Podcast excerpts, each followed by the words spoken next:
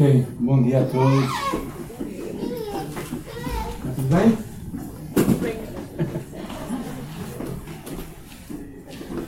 Ah, vamos começar de uma forma um pouco diferente hoje.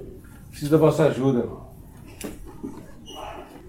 Quantos de nós já fizemos coisas que não gostaríamos de ter feito? Alguém? Ok, quantos de nós quisemos fazer coisas ou quisemos deixar de fazer coisas, mas tivemos dificuldades? Alguns? Ok. Alguns não estão com vergonha, se calhar. Quantos de nós já nos sentimos condenados? Alguns também, ou todos, não sei. Bem, é sobre isso que hoje vamos falar. Vamos iniciar uma série sobre Romanos capítulo 8 é que é um dos meus capítulos preferidos de toda a Bíblia, mas que curiosamente nunca preguei assim. Então vai ser um desafio, porque, porque isto é um bocadinho, é uma carne um bocadinho com muitas, com algumas gorduras, difícil de comer, mas eu espero que no final todos saiamos com, nova, com novo alimento. Não é?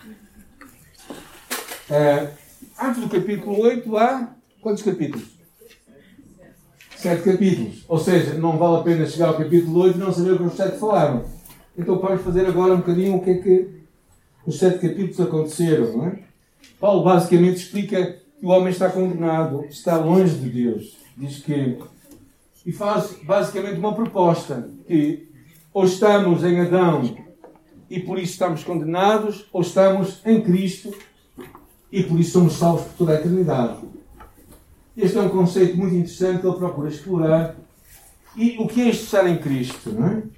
Se tu imaginares que tu és esta pessoa, este papel que está aqui na minha mão, e isto aqui é Cristo, uma Bíblia, não é? É mais bonito assim. Então o que é estar em Cristo? É basicamente estás dentro de Cristo. Não é? Isto é uma ilustração, certo? certo? Não quero que explorem mais a ilustração. E quando Deus olha para ti, o que é que Ele vê? Antes de te ver a ti, vê Cristo. Então, esta é, é a chave do apóstolo Paulo que ele procura desenvolver estes primeiros sete capítulos e nos procura mostrar assim esta escolha que todos nós temos que fazer. E também uma coisa que ele fala é que a lei que existe eh, não serve para salvar ninguém, simplesmente revela o pecado. Querem ver como é que isto acontece? Pensa numa criancinha pequenina, coitadinha dela. E de repente diz assim: Olha, não faças isso. O que é que vai acontecer? A primeira dela vai ser o que, é que ela vai, que ela vai fazê-lo, não é?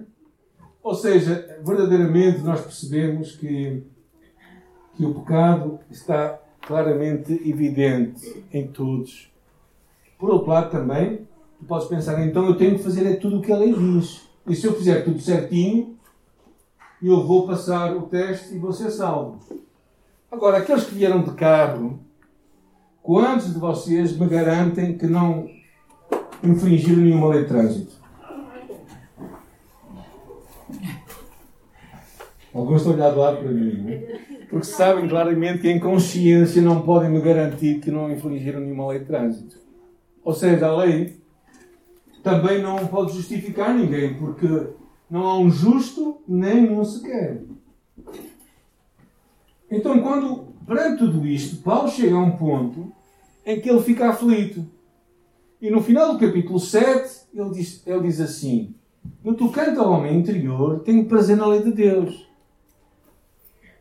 Mas nos meus membros, ou na minha carne, há uma outra lei que guerreia contra a lei da minha mente e me faz prisioneiro da lei do pecado e da morte. Ou seja, Paulo está a dizer que, que há duas leis. A lei da minha mente, que é do espírito, aquilo que eu quero fazer, e há uma lei que está na minha carne, nos meus membros. E há aqui como que uma guerra.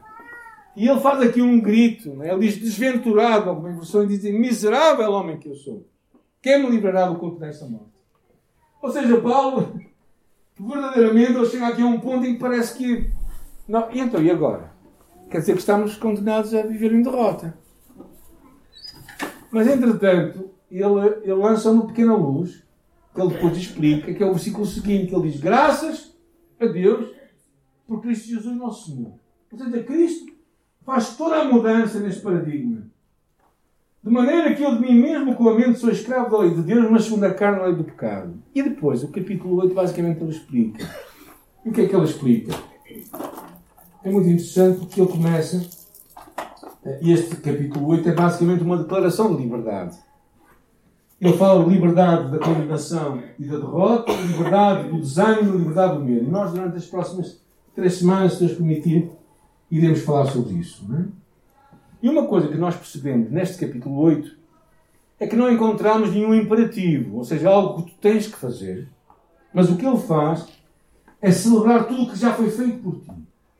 Ou seja, o que ele faz claramente é, é que a liberdade não vem por algo que tu possas conquistar ou fazer, mas por aquilo que Cristo fez por ti e por cada um daqueles que confiam nele. E por isso, como é que ele começa?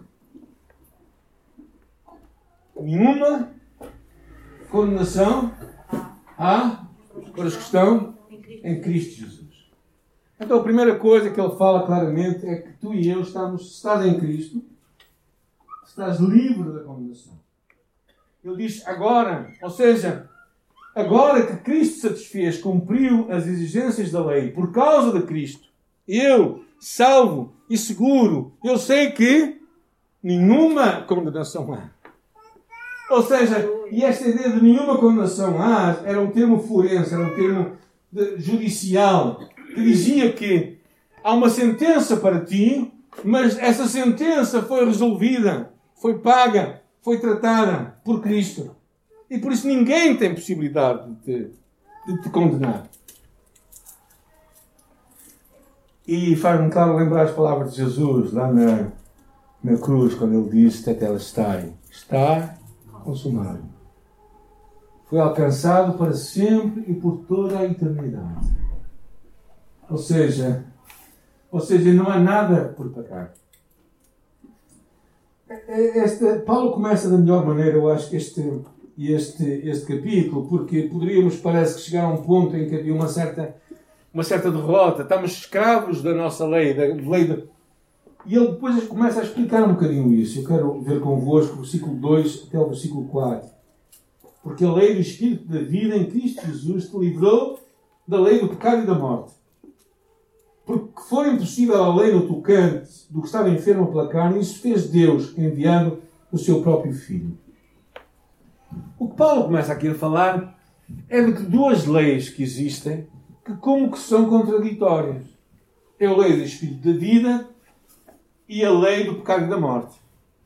Ou seja, há como que duas leis que estão aqui a, a nos impedir desta vitória, não é? Mas ele diz que a lei do Espírito da vida te livrou da lei do pecado e da morte. O que é que isto quer dizer? Vamos tentar ilustrar isto da melhor maneira. O que ele basicamente quer dizer é que a nossa tendência pecaminosa não desapareceu, mas ela não tem domínio sobre nós. Se tu queres voar, o que é que tu fazes? O que é que tu fazes se queres voar? Lanças-te da janela fora? Não. O que, é que, o que é que tu fazes se tu queres voar? Apanhas um avião. Agora, o avião. Porquê é que o avião não cai como tu cais? Porque há uma lei, não é? A lei da termodinâmica, também a força, a força do.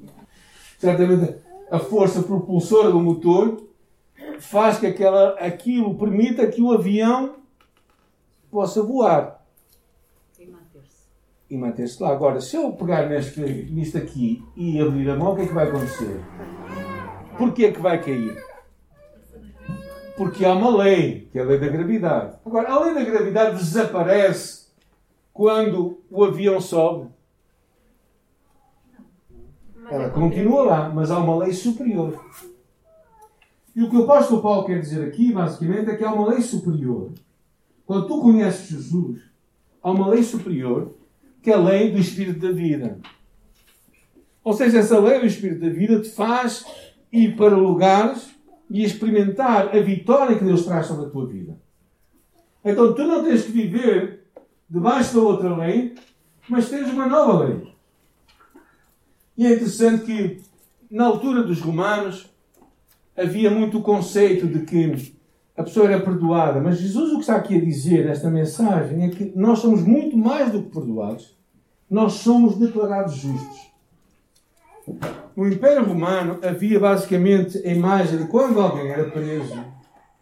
Isto é uma imagem do curso de graça. Quando alguém era preso e era condenado, na porta da prisão era colocada o certificado de dívida. Ou seja, era dito o que é que a pessoa fez, todo o mal que fez, a listagem de tudo, e por isso a condenação dela. Agora, a pessoa, quando pagasse aquela dívida toda, ela seria liberta. O que acontece? Quando Cristo decide morrer em teu lugar e meu lugar, o que acontece à nossa dívida? Ela fica completamente paga. E tu, por isso, não és somente alguém perdoado, mas era como se a tua folha fosse, como diz brasileiro, zerada. Ou seja, tu começasses uma vida completamente nova. Não é aquela vida que sais da prisão e vais a uma entrevista e pergunta então, onde é que você esteve? E tu dizes, estive na prisão. Então, acabou. Não. É uma vida completamente nova. E, e isto é, é a mensagem que Jesus quer dar, é que nós somos completamente perdoados. Ou seja, é importante o que Cristo fez por nós, que é o perdão dos pecados, mas também é importante o que Cristo faz em nós. Quer dizer que tu e eu somos plenamente justos e santos aos olhos de Deus. Graças a Deus. Amém? Amém. Então, isso é muito interessante. O apóstolo Paulo começa a explicar isto. E depois ele entra numa outra imagem que eu acho interessante, que é, começa a falar acerca do Espírito Santo. Do Espírito que habita em mim e habita em ti. Ele diz assim no versículo 5. Porque ele diz, o versículo 4, a fim de que o preceito da lei se cumprisse em nós, que não andamos segundo a carne, mas segundo o Espírito. Porque os que se inclinam para a carne cogitam das coisas da carne, mas os que inclinam para as coisas do Espírito, das coisas do Espírito. Então ele começa a falar do Espírito Santo. Nestes 11 versículos, há, há há três vezes mais referências do que os primeiros sete capítulos, nestes 11 versículos. Ele fala acerca do Espírito Santo que habita em ti e em mim. O que é que faz este Espírito Santo? A primeira coisa que ele faz é a tua forma de pensar, muda a tua forma de pensar. Porque quando tu não conhecias Deus, tu pensavas como qualquer outra pessoa pensa. É como uma bússola, não é? Imagina uma bússola. A bússola basicamente aponta para o quê? Aponta para o norte. O que é que os teus, para onde é que os teus pensamentos apontam? Antes de tu conheceres a Deus, os teus pensamentos apontavam para as coisas que não eram de Deus. Para as coisas que toda a gente pensa. A agenda da tua mente era a agenda de todo o ser humano. Mas quando tu conheces Jesus, o teu norte muda. O teu norte começa a apontar para Deus e para as coisas de Deus. Então, uma das evidências que verdadeiramente tu és filho de Deus é que tu começas a pensar como Deus quer que tu penses. A tua agenda é diferente. É interessante numa, numa reportagem da BBC na Escócia, juntaram uma série de gente famosa e fizeram uma entrevista acerca do que era o céu. Todos eles tinham tido uma visão do céu. E então começaram a fazer entrevista, a dizer o que é que eles viram no céu. E todos eles falavam muitas coisas. Mas nenhum deles falou de Deus. Porquê? Porque no norte deles Deus não estava lá. Agora, quando tens o Espírito Santo, tu sabes que o que faz o céu diferente não é as ruas de ouro, que ninguém vai estar lá a roubar ouro, não é? Eu, quando era miúdo, pensava muito nisso. Não sei o que é que se passa com os outros miúdos de hoje, não é? Mas quando era miúdo, pensava, epá, se aquilo tem ruído, aquilo é poeiro, não é? Mas para que é que eu quero ter ouro no céu?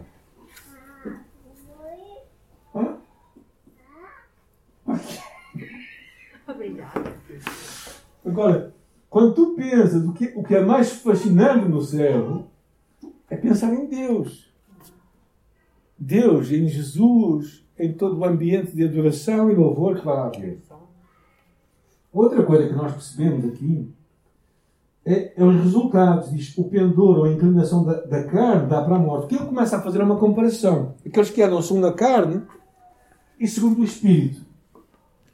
E, e, e verdadeiramente o que, ele, o que ele começa a fazer este contraste interessante, que é os incrédulos são inimigos de Deus. Enquanto que nós que somos filhos temos paz através de Jesus. Os incrédulos estão mortos espiritualmente. Ou aqueles que andam segundo a carne estão mortos espiritual. Mas nós que somos filhos temos vida em abundância. E finalmente eu chego ao versículo 9 a 11. Vocês estão a dizer, porquê é que está aí tão depressa? Porque eu tenho pressa de chegar à última parte. É a parte chave da nossa mensagem. Está bem? 9 a 11 diz: Vós, porém, não estáis na carne, mas no Espírito, se de facto o Espírito de Deus habita em vós. E se alguém não tem o Espírito de Cristo, esse não é dele. Por isso, tens, se tu és filho de Deus, tu tens o Espírito de Cristo em ti. Isso é uma certeza muito profunda, não é? Deus sorri para ti. E, e ele depois continua este contraste, não é? Uh, se porém Cristo está em vós, o corpo na verdade está morto por causa do pecado, mas o espírito é vida por causa da justiça. Ou seja, dentro de ti, tu que és filho de Deus, há esta lei do espírito da vida a crescer, mas há uma outra lei. Era como se, eu vou por isto, como se existissem dois países: o país da carne e o país do espírito. E tu tivesse sido transportado de um país para o outro. Agora, tu ainda te lembras de comer a outro país. E de vez em quando, o que é que tu pensas? Ah, vou voltar para lá. Lá tem umas piscinas porreiras. Lá tem uns restaurantes muito bons. E então voltas para aquele país. E, e, basicamente o que Paulo quer dizer é um pouco esta imagem, não é? Que, que, que nós podemos escolher, mas na verdade, eu digo, embora sejamos cidadãos do reino de Cristo, onde o Espírito Santo reina, nós já fomos do velho país da carne. E na verdade, o que é que existe? Muitas vezes nós não temos que estar debaixo da carne, do poder da carne. Ou seja, tu e eu podemos a partir de hoje não pecar mais. Vocês estão a ouvir o que eu estou a dizer? Se for uma heresia, podem não poder já lá fora. Também tem uns paralelos grandes. Mas esta é uma ideia incrível. Tu e eu podemos escolher hoje, a partir de hoje, viver sempre em vitória sobre o pecado. Na verdade, nós estamos mortos para o pecado, mas vivos para Deus. Ou seja, o pecado não reina mais sobre nós. Nós podemos escolher uma nova forma de pensar e viver. E, uh, e este, o Espírito Santo habita em ti e em mim para dar esta, esta convicção do pecado. Às vezes, quando pessoas se convertem, e, e fico, ah, pá, mas eu estou sempre, estou sempre a cair no mesmo erro. Essa convicção do pecado vem do, do próprio Espírito de Deus. Isso é importante que haja, não é? E depois, o que, o que eu queria chegar, qual a parte que eu quero chegar? É a partir do versículo 12. Eu acho que é muito. É, Paulo entra aqui num novo capítulo, não é? Depois de falar que não há condenação e que o Espírito Santo habita em ti e em mim, ele abre uma nova porta muito maior, acho. Assim, pois, irmãos, somos devedores não à carne para viver segundo a carne. Porque se viver segundo a carne, caminhais para a morte, mas se pelo Espírito mortificardes os feitos do corpo, certamente vivereis. Pois todos os que são guiados pelo Espírito são filhos de Deus. Porque não recebeste o Espírito de escravidão para viveres outra vez com medo, mas recebeste o Espírito de adoção, baseado no qual clamamos a boca. Paulo entra aqui numa nova fase. Estava a dizer aos romanos: vocês agora sois adotados. E ele começa uma ideia, não é? Primeiro, que nós somos capacitados para viver esta nova vida por causa do Espírito Santo que está em nós, não é? Pela presença, pelo poder, nós iremos mortificar, ou seja, fazer morrer a carne. Mas, claro, temos um papel ativo naquilo que nós fazemos. Agora, o que eu queria ver convosco é esta ideia quando ele diz assim: não recebeste o espírito de escravidão para viveres com medo, mas recebeste o espírito de adoção. adoção. Esta é uma das imagens mais incríveis que é a imagem da adoção. O que é a adoção? Paulo estava a escrever aquilo aos romanos. Como é que a adoção acontecia em Roma? Em Roma, numa família romana, havia uma coisa chamada o pátrio poder, que era o poder do pai. O poder do pai sobre a família. este poder era absoluto. Aos olhos do pai, um romano nunca chegava a ser maior de idade. Obviamente, isso fazia que a adoção fosse um passo difícil. O que é que isto quer dizer? Quer dizer que numa família romana, nenhum filho chegava a ficar responsabilizado por si próprio. Isto é bom ou mau? Eu acho que é um pouco mau para mim se fosse pai. Ou seja, eu tenho três filhos e eles estariam debaixo do meu controle, debaixo da minha autoridade até a morte. Mesmo que eles casassem e fizessem família. O pai poderia mandar no filho em tudo. Era um poder absoluto.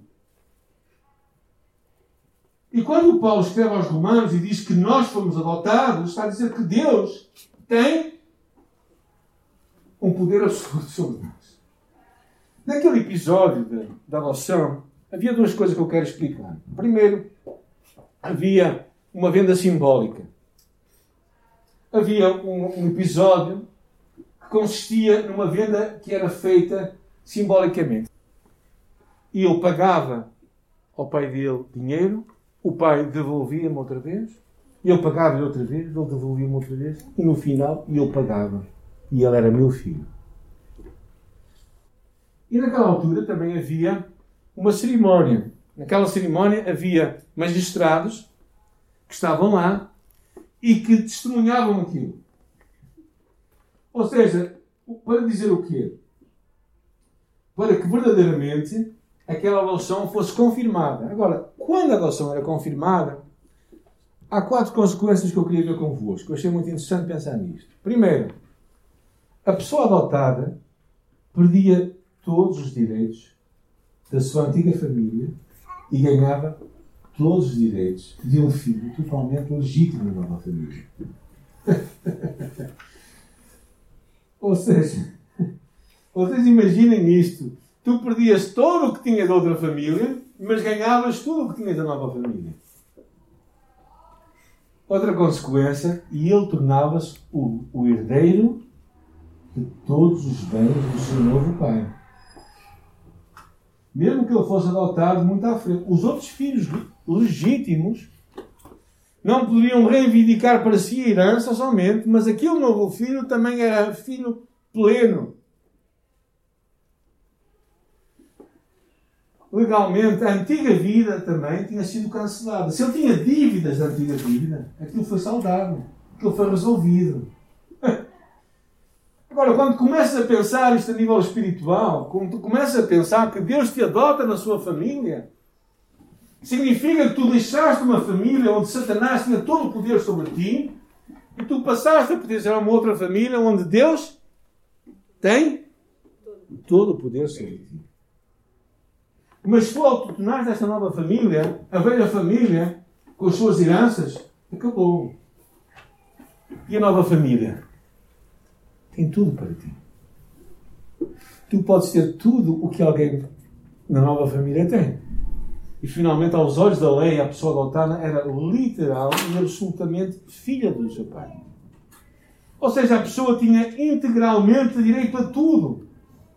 E por isso é que o apóstolo Paulo, quando chega a esta altura, ele diz: Recebemos o Espírito de adoção, baseado no qual clamamos, Abba Pai. Eu acho que aqui é muito interessante, porque basicamente o que este, esta adoção nos faz, em primeira coisa, é conseguirmos dizer a Deus, chamá-lo de Pai. Uma relação de inimizade, passamos a chegar a uma relação onde diz que é uma aba, é aramaico, e é, era uma forma simples e, e, e, e, e, e tonolenta de dizer, chamado paizinho. E quando nós ouvimos esta palavra Abba Pai, quem é que falou Abba Pai? Jesus, no Getsemane. Quando ele vira-se para Jesus, ele vira-se para o Pai e diz: Abba Pai. Tu chegas a um nível de intimidade que Jesus teve. Tu chegas a uma relação com o Pai que Jesus teve. Chegas a uma herança que Jesus teve. Ou seja, passas a uma esfera completamente diferente. Por isso é que nenhuma condenação há para os que estão em Cristo Jesus. Por isso é que o Espírito Santo que habita em nós testemunha tudo isso. E é interessante porque a seguir diz, não é? O Espírito de Deus dá testemunho ao nosso Espírito que somos filhos de Deus. Porquê? Porque imagina, voltando outra vez à adoção romana, imagina que na família tu tinhas sido adotado naquela família e de repente um filho legítimo morre e os outros dizem assim: Ah, tu não tens direito como os outros tinham. Não.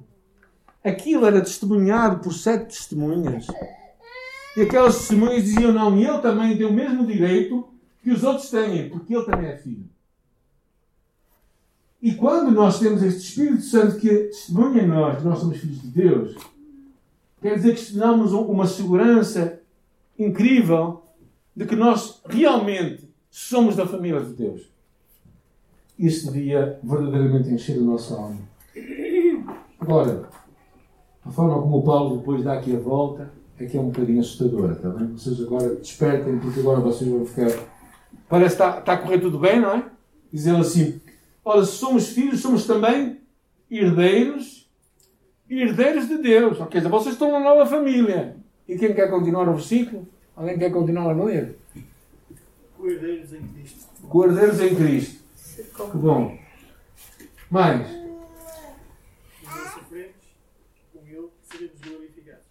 Agora é que é estudar dizer isto, não é? Se como ele sofrermos. Ou seja, visto pertencer à nova família, tens de estar disposto a vestir a camisola. Se Cristo quer que tu passes por dificuldades, se Cristo quer que tu passes por lutas e problemas, por desafios na tua vida, o que é que tu vais fazer? vais-te manter na nova família. Vais viver no Espírito. Vais seguir o que Deus tem para a tua vida. E não vais voltar para outra família. Porque já deixaste aquela família. Aquela família já não diz nada. Está noutro país. E verdadeiramente isto é uma, é uma imagem incrível, não é? Porque alguém disse que o caminho que conduz para a glória também passa pela cruz. E esta é uma coisa que nós queremos evitar. Semana passada falámos um pouco acerca disto, do que significa o deserto em nossa vida, no tempo que estamos a passar. O apóstolo Pedro amplia um bocado mais quando ele diz: Amados, não estranheis o fogo ardente que surge no meio de vós, destinado a provar-vos, como se alguma coisa extraordinária vos tivesse a acontecer. Mas alegrai-vos na medida em que sois co-participantes do sofrimento de Cristo. Por isso, esta passagem, nesta parte, eu quero só guardar algumas ideias-chave que eu acho que é preciso que nós guardemos na nossa mente neste dia. Primeiro, se és filho de Deus, se és filha de Deus, não há condenação para ti. Nenhuma condenação. Nenhuma condenação. Quando a condenação vem à tua mente, são certamente artimanhas de Satanás. A única coisa que tens que dizer a ele é: Eu já ouvi nisso, mas era quando eu pertencia a outro país. Agora mudei de país. Agora estou no outro lado. Tu não tens poder sobre mim. Eu já não te conheço. Segunda coisa que eu acho que vem claramente aqui é que o pecado não domina mais sobre nós. Ou seja, nós temos uma nova lei, a lei do Espírito da vida que reina sobre ti e pode fazer voar, pode fazer experimentar tudo o que Deus tem para ti. E tu não tens que viver mais debaixo do pecado. Tu podes romper romper uma vida, muitas vezes, de pecado no, teu dia a dia. Terceira coisa, pela presença do Espírito, os teus pensamentos se voltam para Deus e são vida e paz. E finalmente, és um filho adotivo. Filho que tem direito. Eu não sei bem que isto faz sentido. Mas eu sei que uma das grandes ambições de muita gente era ter muitas heranças dos pais, certo? Talvez não muitas, mas o suficiente para nós não termos às vezes que andar aqui a passar um bocado mais dificuldades. Agora, Deus te deixou a maior herança e verdadeiramente a certeza maior que Ele está contigo hoje e sempre. E quando tu pensas nisto, que tu és este filho adotivo, tens pleno direito, que estás perfeitamente aceitável, recebido nos braços do Pai, que não há nada que te pode afastar dos seus braços, que que, que aquela velha vida com todas as suas dívidas já passaram. Estás numa nova, uma nova fase, uma nova vida. Esta nova vida, verdadeiramente, como diz brasileiro, foi zerada. Ou seja, começou do nada e Deus está a encher o teu depósito. Tu podes viver plenamente como um filho de Deus. Tu tens que viver esta, esta, esta novamente. E é interessante, aqui não fala nada, tens que fazer, mas tu tens que considerar tudo isso. Tens que pensar, tens que receber tudo isso para viver como filho de Deus. Não há nada mais miserável do que muitos cristãos que, sendo filhos de Deus, parecem as pessoas mais desesperadas da terra. E se Deus nos criasse para esse momento, certamente não, não daremos muitos sinais do nosso Pai. Às vezes olham para os meus filhos e dizem assim: Olha, tem mesmo, ele é mesmo como tu, tem a tua cara. Será que nós temos a cara de Deus? Será que as pessoas, olhando para nós, conseguem ver este Deus que está desconhecido? Eu acho que este é o grande desafio teu e meu neste dia. Não é, não é fazermos muito, mas é recebermos tudo que Deus tem para nós. E vivemos a nossa identidade como filhos amados, herdeiros de tudo que Deus tem para nós. E alegrarmos por isso. Talvez esta mensagem eu acho que esta é a, melhor, é a mensagem de Deus para nós nestes dias, gente. Eu acredito nisto. Acho que foi Deus claramente que me pôs no meu coração. E fiquei muito relutante, sabem? Porque isto é um bocado de doutrina, é muita, muita doutrina. Eu tentei simplificar ao máximo. Mas eu acho que que Deus quer te lembrar hoje. É que tu és filho de Deus. E por isso tudo, todas as outras, as outras coisas são importantes, mas são menos importantes do quanto tu és filho. Quando tu és filho, tu sabes que tens tudo o que o Pai tem para ti. Tudo, tudo. E tu podes te alegrar e viver alegremente a tua identidade como filho de Deus. E quando tu fazes isso, realmente a tua vida vai mostrar este Deus desconhecido. E as pessoas olhando para ti vão ver Cristo. Isso que Deus está à espera neste, neste tempo. Oremos, Senhor, nesta manhã nós olhamos para ti. Olhamos para ti convencidos, convencidos do teu amor, da tua graça, convencidos que tu nos amas como ninguém. E nesta manhã eu oro bênção para cada um de nós, Senhor, e que estas verdades tão profundas da tua palavra, Senhor, estas verdades tão, tão chaves, tão essenciais, Senhor, que possam criar raízes em nossa vida, Pai. Possam possa nos mostrar quem nós somos verdadeiramente, que nós, que, que nós nos possamos alegrar em Ti e viver tudo o que Tu tens para nós esta manhã, Senhor.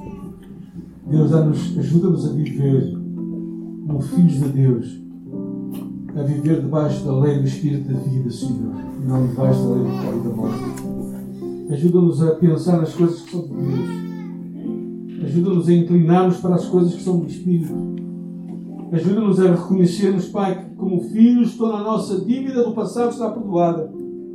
Toda a condenação de Satanás está deixada para trás. Mas hoje entramos pela fé, Senhor, na nossa nova família. Reconhecemos quem nós somos em Cristo Jesus. Entramos com ousadia pelas portas de Deus. Pelas portas de Deus. E recebemos tudo o que Tu tens para nós como filhos, Senhor. Alegres, satisfeitos convencidos, Pai, que a tua herança é a melhor de todas. Pela tua herança virá paz ao nosso coração, virá segurança, virá conforto, virá certeza, Senhor, de que nada nem ninguém nos afastará do teu amor. E por causa, porque somos filhos, Senhor, também, tudo o que Satanás queira fazer está no lado, está derrotado em nome de Jesus. Por isso recebemos tudo o que tu tens para nós, Senhor, nesta manhã nos alegramos por Jesus, que morreu numa cruz, para que nós tivéssemos vida e vida com abundância. Bendito seja o Senhor.